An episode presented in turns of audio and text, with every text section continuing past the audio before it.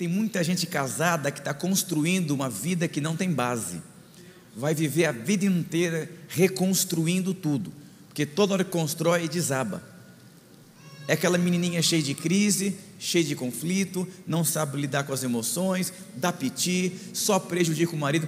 Irmãos, eu conheci muitos homens, homens de Deus, de verdade, mas infelizmente as mulheres destruíram o chamado dele por conta de crises emocionais. Eu não sei, eu não vou, olha para mim, eu não dou conta, é muita coisa. A mesa está cheia de comida e tem discipulado da manhã e minha casa e o pratinho e aquela coisa toda, meu Deus do céu. E simplesmente hoje é um homem frustrado na rede de adultos.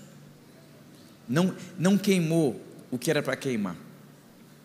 Eu conheci pessoas também que não brigaram durante a corte inteira. Quando casou, virou uma praga, uma desgraça, porque não brigou com medo de terminar a corte. E eu vou dizer uma coisa para você. Eu quero falar sobre seis, seis, seis pontos. Caso você esteja construindo e só desaba é porque não tem fundamento. Sabe aquela vida financeira? Pastor, eu não Por que eu nunca prospero financeiramente se eu faço tantas coisas? É porque você faz coisas sem ter fundamento. Então a coisa sempre cede. Pastor, por que, que nunca a gente frutifica e avança? E a gente faz muitas coisas? Porque você faz, você constrói sem fundamento. Então você precisa ter conversas francas. Eu mesmo com a minha esposa, quando nós terminamos a relação sexual, a gente fala: Foi bom para você? É, foi bom, mas eu acho que isso tem potencial para ser melhor, amor. E você? Foi bom para você? E a gente conversa, sem nenhum tipo de constrangimento porque o, o, o, fundamento da comunicação foi consolidado. Uma coisa é você conquistar algo, outra coisa é você consolidar. Sabe aquele cara que ganhou na loteria? Ele conquistou um dinheiro, mas por não ter fundamento, ele perde porque não consegue consolidar o que ele recebeu. Muitos casais na rede de jovens, eles se casaram, então eles conquistaram algo, mas por não ter base, não conseguem consolidar o que eles construíram. Eu sou uma pessoa que eu faço muitas coisas ao mesmo tempo. É, eu já, eu, tem hora que eu estou pregando, está passando um vídeo, estou respondendo uma mensagem, eu estou preparando a pregação do outro dia, estou escrevendo um livro, eu estou assim, muita coisa. O pessoal, nossa, pastor Ricardo, como que você cresce tanto? Eu falo, eu faço 30 coisas ao mesmo tempo, intensamente. Hoje é minha nona palavra em três dias. E eu pregaria mais umas duas, três, tranquilamente. E eu fui pregar num lugar, um irmão falou: Nossa, pastor, fiquei em crise com você. Eu falei: Por quê? Porque eu vi no seu history lá, você fez exercício seis e meia da manhã. Eu falei: Seis e meia da manhã? Para mim já é meio-dia, meu irmão. Seis e meia, você achou cedo? Eu falei: Homens de verdade tem muitas coisas para fazer. Não dá tempo de acordar lá meio-dia de sábado e estar tá cansado, de acordar dez horas da manhã na folga. Eu tenho dois filhos para criar e não quero ter qualquer tipo de filho. Eu quero ter filhos de verdade. Eu quero ter uma mulher que me admire. Eu quero ter uma igreja que eu possa falar, essa é uma igreja de vencedor. Eu quero ter um ministério prevalecente. Eu quero escrever livro que vai ficar para as próximas gerações.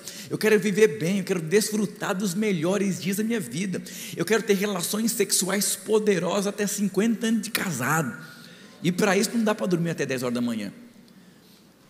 Falei, nossa, pastor, agora eu fiquei em crise, que eu estou acima do peso. Eu acho que eu tenho que mudar. Eu falei, você acha que tem que mudar? Eu falei, caramba. Eu falei, eu acho que eu estou acima do peso e você está três vezes maior que eu.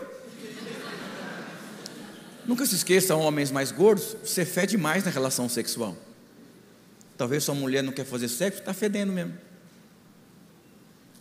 Está chocado? E você nem está nem preocupado. Vai dormir com a camisa do vereador, não escova o dente nem toma banho. Eu me recuso a ir para a cama à noite sem tomar banho, escovar o dente, passar um perfume um desodorante. Eu não sei como que você é, mas se você é mulher, não deveria permitir um homem dormir no seu lado desse jeito. Aí estou cansado, eu trabalhei muito. Então, sua mulher não tem valor, ela não é um muito também, ela não faz parte da sua vida, do seu trabalho. Perdi aqui a minha concentração do que estava falando. Então, o primeiro, o primeiro pilar é o fundamento.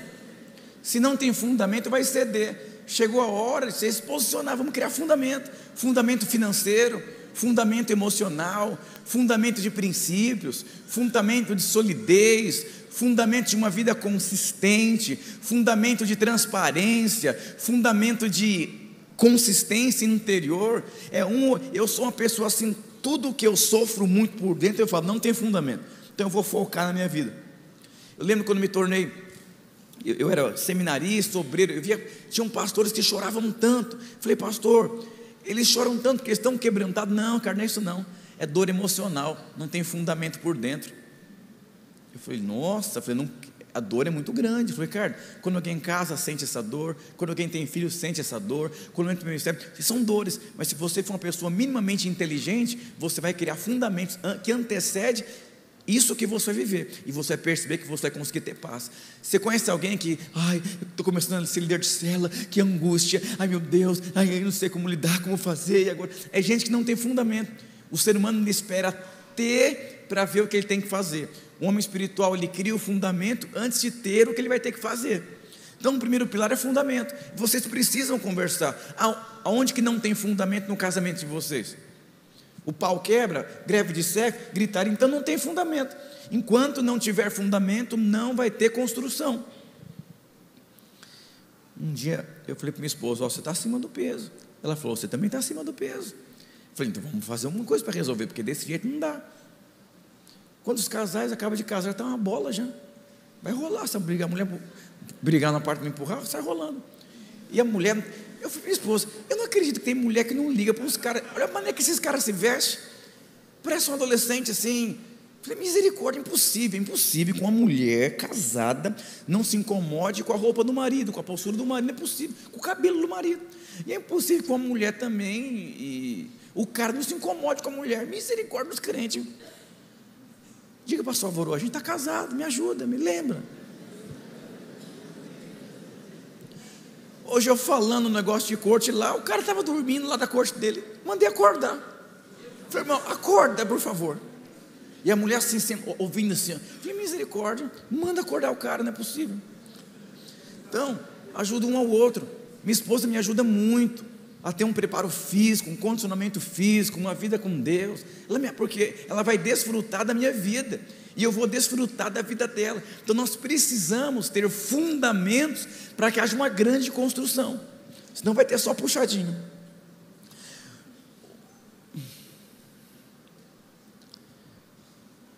Outro pilar aqui, você precisa aprender a se comunicar, aprender a falar, aprender a resolver, aprender a se relacionar, aprender a é, esgotar até resolver o problema, resolver aqui no coração. Igual eu falei para minha esposa que eu ia ofertar o apartamento lá, ela nem chocou, falou, demorou, bora, para cima. Porque tem a mesma visão, tem o mesmo propósito.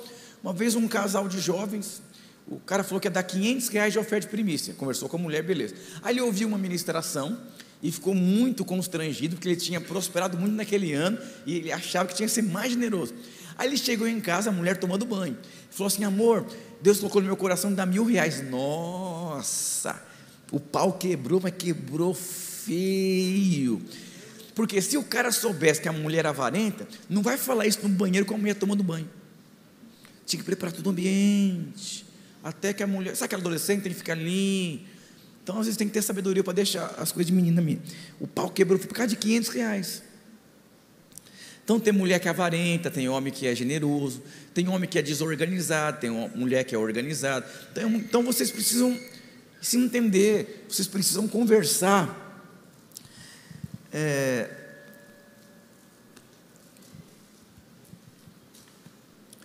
vocês precisam ter uma identidade bem firmada. Não dá para você ser casado com alguém com ferida de identidade.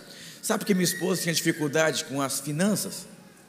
Por que você acha que minha esposa tinha dificuldade de passar o dinheiro para mim?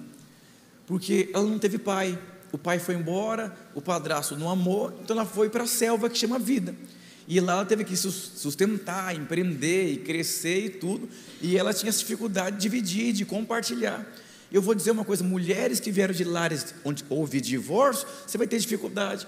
Então eu vou dizer uma coisa para você: você precisa identificar as suas debilidades e falar, Deus, eu preciso, eu preciso ser trabalhado nessa área aqui. Ó eu preciso ser edificado nessa área, caso contrário, a vida inteira vocês não vão conseguir construir nada. São dois casalzinhos em crise. Um dia minha esposa falou assim: Nossa, eu estou em crise com a pastora. Isso há muitos anos atrás. Nós já fomos cuidados por uns 15 pastores na videira já. E ela começou a falar, eu falei, amor, está com capeta.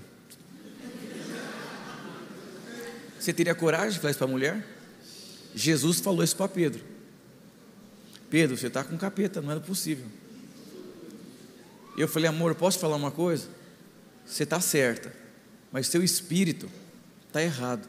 Essa noite eu não vou dormir com o inimigo. Falei, você vai orar, resolver, depois você volta para a cama. Eu vou dizer uma coisa para você: homens de Deus, inevitavelmente, vai lidar com situações que você vai ter que posicionar.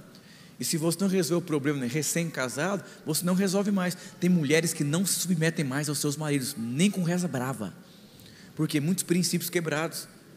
Então, mulher, seja inteligente, não precisa nem ser espiritual. Deixe seu marido conduzir, deixe seu marido liderar, deixe seu marido fazer. Por que, que tem pessoas na igreja videira que está tantos anos não sai do lugar e outros recém-convertidos recém crescem e avançam? Por, por conta de princípio. Tem mulher que é só o sangue de Jesus, cheio de crise, com, e o cara entra no joguinho, ai amorzinho, vai só prejudicar. Deus criou vocês dois por conta de um propósito.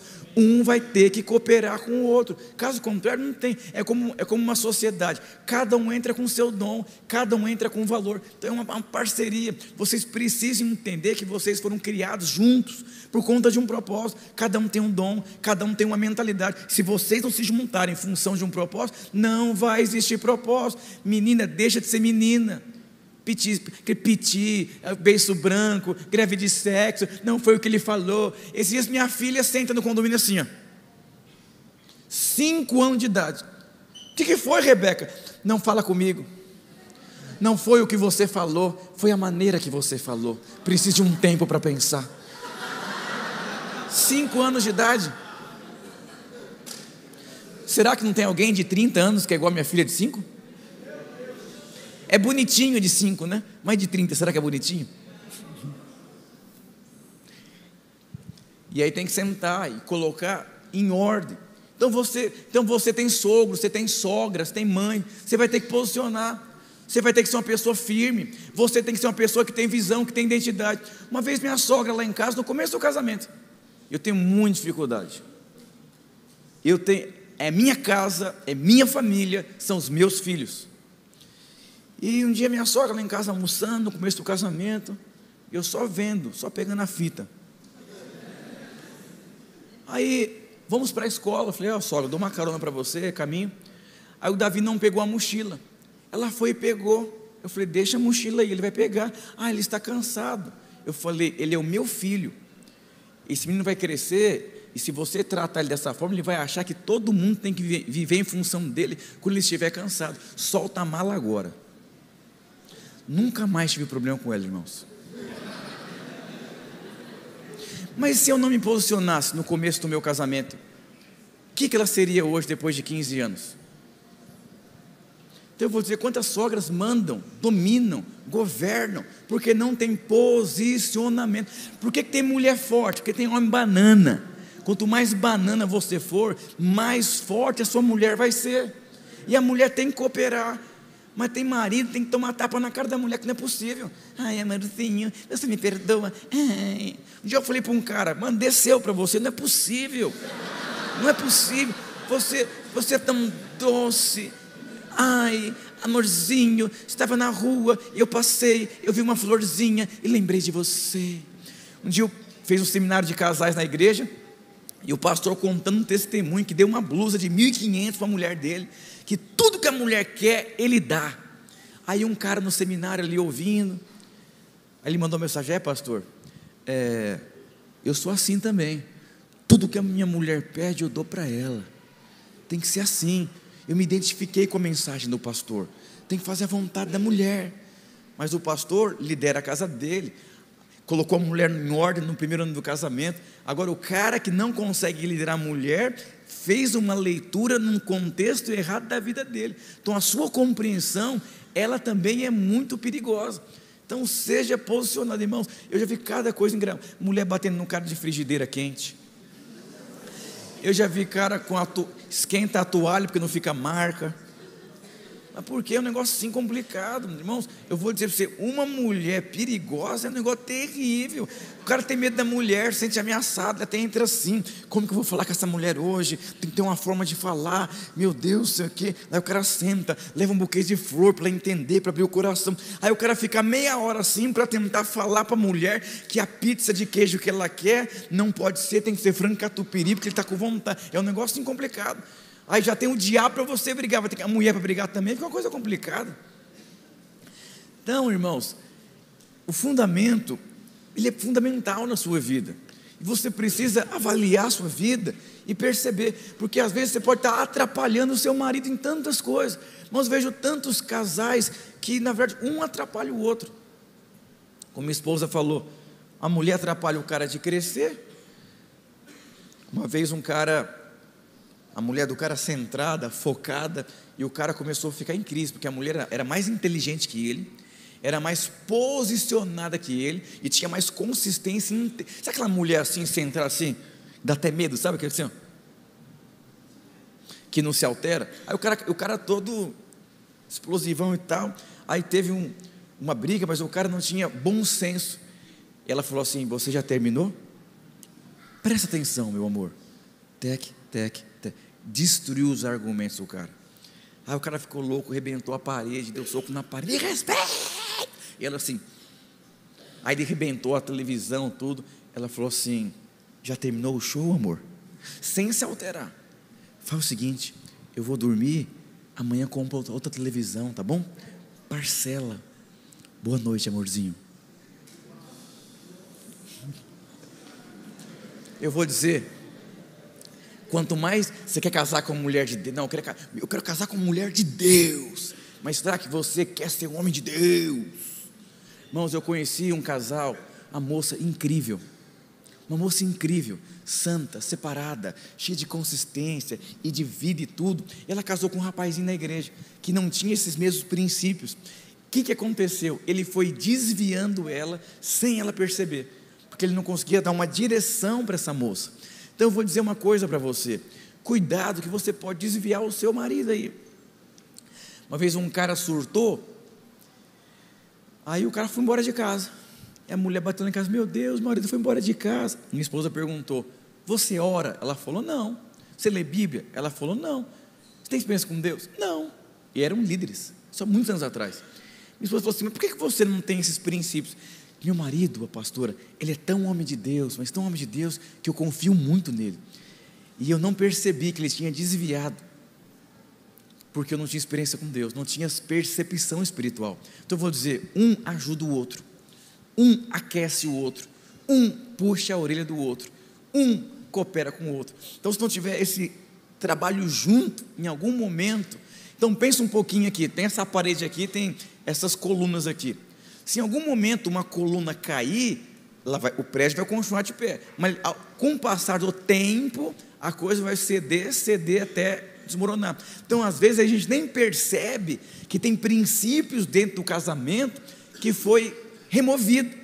Princípio de santidade, princípio de transparência, princípio de sinceridade, princípio de perdão. Tem mulher que é tão dura, mas que não pede perdão.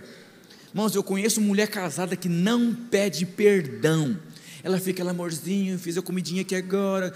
Aí quando ela vê que voltou o amorzinho para o coraçãozinho dela, ela continua a vida. Mas perdão não pede. Você conhece mulher assim?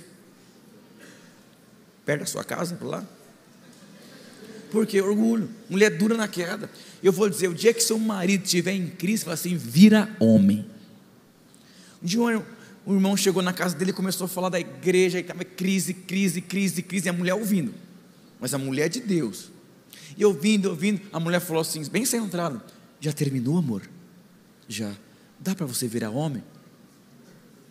Meu ouvido não é um pinico. Vai falar para Deus as suas crises. Eu sou mulher. Vai resolver suas emoções. Só para lembrar, amorzinho, você tem um pênis no meio da perna. Você é homem e eu sou a mulher.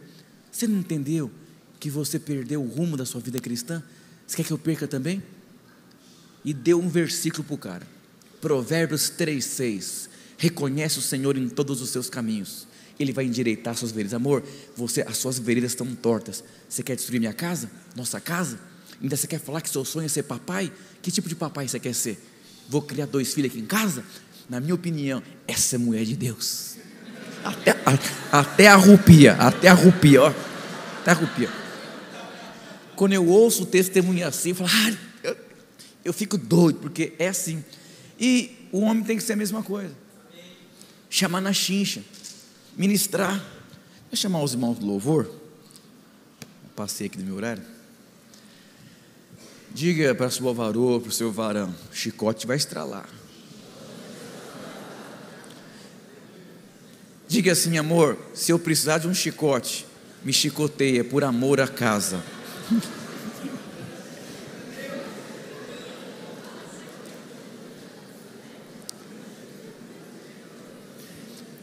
E deixa eu explicar aqui, ó. No último seminário eu falei do PlayStation aqui. Deixa eu falar uma coisa para você. Lá em casa eu tenho um Xbox. Inclusive hoje eu vou jogar Tartarugas Ninjas com meu filho. Com meu McDonald's também. Porque tem mais um seminário lá em casa. Com meus filhos, depois com a minha mulher, à noite, na cama, quando acabar tudo. Tem uma frase do meu livro: se o seu cansaço é maior que a sua atração física, seu casamento está perdido. Mas você pode ler num dos capítulos do livro que você ganhou. Eu estou cansado. Não, você não está cansado, você está perdido no casamento. Porque se o seu cansaço é maior que a sua atração pela sua mulher, vigia, vigia, vigia. Aleluia. Estou cansado, amor, nossa. Uma vez um casalzinho falou: Não, pastor, eu faço sexo cada três meses, dois meses. O cansaço é muito grande. Será que eu estou precisando de uma vitamina? Eu falei: Ó, oh, precisa. Vitamina, falta de vergonha na cara. Essa é a vitamina que você precisa, rapaz. Diga para sua varão, sua varoa, estamos junto e misturado. Deixa eu falar uma coisa para você. Shhh. Tudo que você tem e vai possuir dentro do seu casamento, nunca se esqueça. Tudo que você possuir por conta de um propósito vai fazer muito bem para você. Mas tudo que você possuir que não tem a ver com o seu propósito vai ser um canal para destruir a sua vida. Existem muitas coisas boas que, em função de um propósito, vai guardar e você vai desfrutar disso ainda. Existem muitas coisas então, um exemplo, eu, é, será que, pastor, eu queria ter um jatinho. Para que você quer ter um jatinho? Mas um pastor que prega no mundo inteiro, ele precisa de um jatinho. Então, o jatinho não vai fazer mal para ele. Queria tanto ter uma chácara. Quer ter chácara para quê? Você passar o final de semana lá? Então, eu vou dizer uma coisa para você. Tudo que você, junto com a sua esposa, for adquirir, possuir, sentem e orem. Isso faz parte do nosso propósito? Porque se fizer parte do nosso propósito, vai ser uma ferramenta para que vocês possam crescer mais e avançar mais no Senhor. Amém? Sabe quando você começa a crescer, você começa a perder o prazer por alguns joguinhos, não é assim? Eu jogava videogame quando era pequeno, aí tem esses videogames novos, com mais tecnológico. Falei, não, coisa chata, eu gostava disso, porque eu cresci e mudou o joguinho, mudou a brincadeira. Então, filhos nascem, enfermidades acontecem no casamento, boletos chegam para pagar, aí você começa até a se sentir mal com algumas roupas. Eu estou incomodado com alguns aqui que estão vestidos. Você está vestido assim como um solteiro, para um seminário de casais. Quer tirar uma fotinha para colocar no Instagram ainda? Coitada da mulher. Valorize a sua mulher. Coloque a sua melhor roupa quando você estiver do lado dela. Irmã, coloque a sua melhor roupa quando você estiver do lado do seu marido. Eu faço exercício físico com a minha esposa, eu oro com a minha esposa, eu leio livros com a minha esposa, eu jejuo com a minha esposa, nós pregamos juntos, tudo nós fazemos, eu invisto na vida dela, porque ela é muito importante para mim. Amém, irmãos? Glória a Deus. O que, que você vai levar para sua casa desse seminário? Quais são os posicionamentos? Teve uma vez que eu joguei fora todas as minhas roupas de moleque. Um dia me perguntaram, pastor Ricardo, é, você tem que ser mais jovial, porque trabalha com jovens. Eu falei, eu sou pai de dois filhos para lembrar. Eu tenho 39 anos, só que já está ridículo para mim. Um dia o pastor Nor falou, Ricardo, nunca se esqueça, meu filho, que você não é jovem, você é pastor de jovens. Se você tiver que se vestir igual jovem para influenciar o jovem, você já perdeu o rumo da sua vida. Se eu tiver que ser criança para influenciar os meus filhos que é criança, eu já deixei de ser pai faz tempo. Então nunca se esqueça, você é esposo, você é esposa, você é homem, você é mulher, você está sendo treinado para ser pai e não vai ser qualquer tipo de pai, vai ser um pai de verdade, vai ser uma mãe de verdade, vai ser uma mulher de Deus de verdade. Você nasceu para fazer a diferença, para ter uma família abençoada, para você ter recurso financeiro sobrando, para você fazer investimento, para você ser canal de Deus na sua casa, na igreja. Você pode fazer uma previdência, uma poupança, um investimento já para pagar uma boa escola para os seus filhos. Abre mão do Chicken Junior, do McDonald's, do videogame, do Netflix. Pense no futuro. Pense no futuro.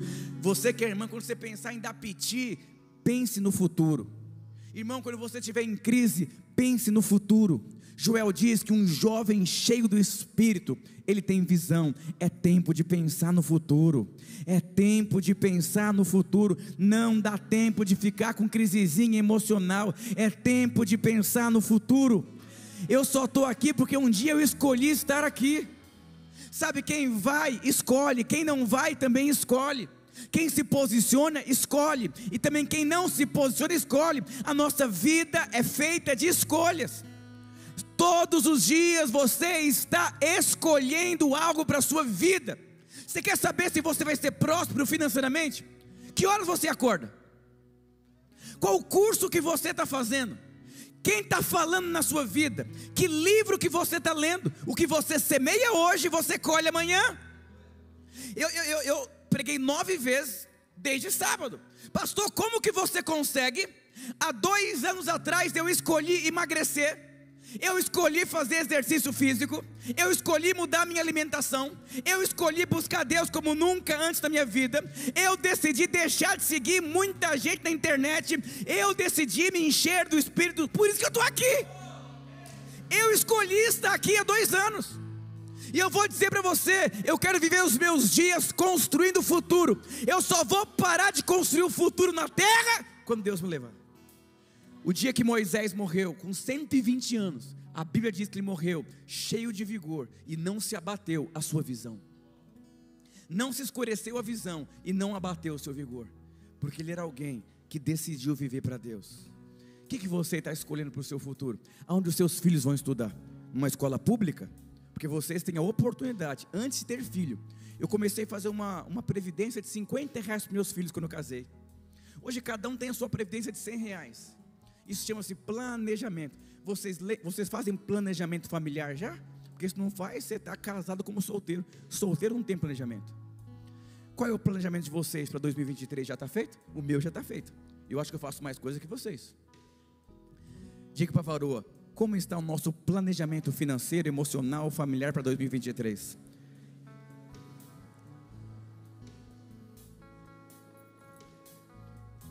Não sei, amorzinho, não sei. Deixa a vida levar, Zeca Pagodinho. Então eu vou dizer uma coisa para você. Se você vai ter casa própria, escola particular, está na sua mão, você é jovem, cheio de oportunidades mais sabe que quem tem mais oportunidade é quem tem mais tempo. Eu vou dizer, vocês têm mais tempo que uma pessoa adulta na rede de adulto. E o que, que você está fazendo? Crisezinha emocional ou está aproveitando o tempo em seu favor? Quando eu assumi uma igreja, tinha 93 adultos, 47 jovens e 43 crianças. Deus me disse, Ricardo, o que, que você vai fazer com essa vigor de 28 a 35 anos? Se você perdeu dos 28 a 35, você não chega nos mil. Porque você precisa de vigor, de estratégia, de inspiração e de pegada. O que aconteceu? Cheguei nos mil membros. Nós estamos chegando a 2.500 membros agora e mais de 3 mil crianças. E eu vou dizer uma coisa: Deus me fez a mesma pergunta. O que você vai fazer enquanto seus filhos são pequenos? Que não requer tanto como um adolescente. Dá para chegar nos 5 mil membros. E eu vou dizer para você: o que, que você está fazendo enquanto você não tem filho? Crisezinha emocional no Netflix? E sábado vai liderar uma célula? Não dá para orar para ser próspero e se comportar como uma pessoa pobre, passiva e permissiva. Esse é o tempo de Deus sobre a sua vida. Salomão disse: Lembra do Senhor. Quando que Salomão falou para lembrar do Senhor? Com quantos anos?